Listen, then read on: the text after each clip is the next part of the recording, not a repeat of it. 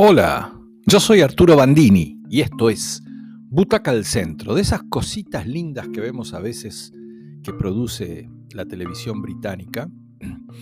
Vimos Code of a Killer, Código del Asesino vendría a ser. Es una de esas miniaturas inglesas tan bien construidas, bien actuadas y sobre todo de duración perfecta para contarnos con la excusa de un policial clásico el más grande adelanto de la ciencia criminalística desde el uso de la huella dactilar, de la huella dactilar de Bucetich, pero que ya es una innovación para la criminología del año 1880, por ahí. Bueno, todos conocemos la historia de Bucetich, que, como decíamos, a fines del 1800 introdujo el concepto de la identificación para la investigación criminal de las huellas dactilares, que son únicas, que son irrepetibles, lo conocemos porque es un gran aporte argentino al mundo de esta ciencia criminalística.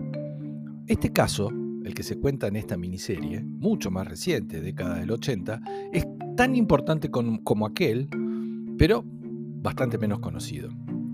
La serie, porque todos pensamos que es de antes esto, la serie entonces nos lleva a la década del 80, la Inglaterra de Margaret Thatcher, de Maggie. En una zona rural desaparece una joven, es raro porque ahí todo el mundo se conoce, camina por los mismos lugares, nadie tiene miedo de andar por la calle. Pero lo peor sucede. Y su cuerpo es encontrado unos días después violado y estrangulado en un descampado. La policía local se conmueve y destina todo su potencial, se instala en la zona, contiene a la familia, trabaja en varias hipótesis, pero pasan los días y el asesino y violador en este caso no aparece y los refuerzos comienzan a languidecer. La política se mete en esta historia, son tiempos de recortes en todo el Estado. Bueno, un par de años después, en la misma zona, cuando no digo que la gente se olvidó, pero, pero ya pasó bastante tiempo desde aquel hecho, va a pasar otro, casi idéntico, y va a sacudir a los vecinos nuevamente.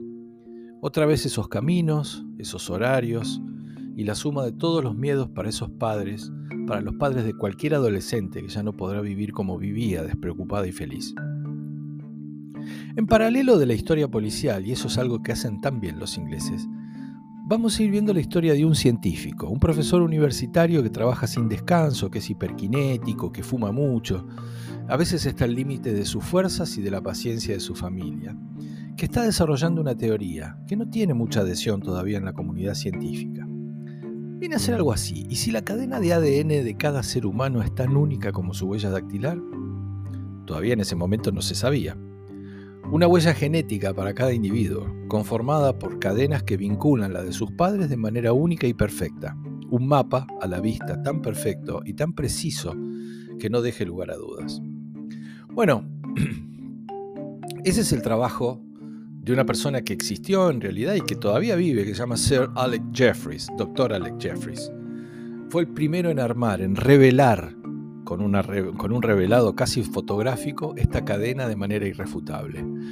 Bueno, con muestras de sangre, el doctor Jeffries fue capaz de colaborar en un caso de filiación que llevaba un juez, convenciendo a los jueces de que no había lugar a dudas y que ese mapa genético dice con exactitud de quién uno es hijo. Y si en un caso de filiación sirvió, es lo que motiva al detective a cargo de esta investigación, de las violaciones seguidas de muerte, a probar en este caso. Si ya la corte te lo aceptó, ¿por qué no me ayudas a mí? le dice. A partir del material genético que dejan los asesinos en sus víctimas. Su teoría la del detective es que generalmente los perpetradores de este tipo de crímenes atacan cerca de sus casas, digamos que en un radio de 8 kilómetros, él dice. Entonces, ¿por qué no podríamos testear a todos los hombres de entre 18 y 35 años en 8 kilómetros a la redonda de donde aparecen los cuerpos? Un trabajo monumental. Tenían que testear a 6.000 tipos, que se llevó recursos, llevó esfuerzos, pero que trajo un resultado asombroso y no previsto.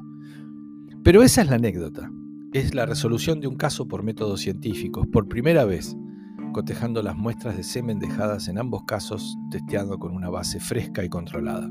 Es una buena manera de contar la historia de un científico y su aporte a la ciencia, con el caso con el que se descubrió, haciéndolo entretenido, muy entretenido y sin solemnidades. Bueno, Code of a Killer entonces es para Butaca al Centro una buena miniserie de pocos capítulos y de siete butacas. Que la disfruten.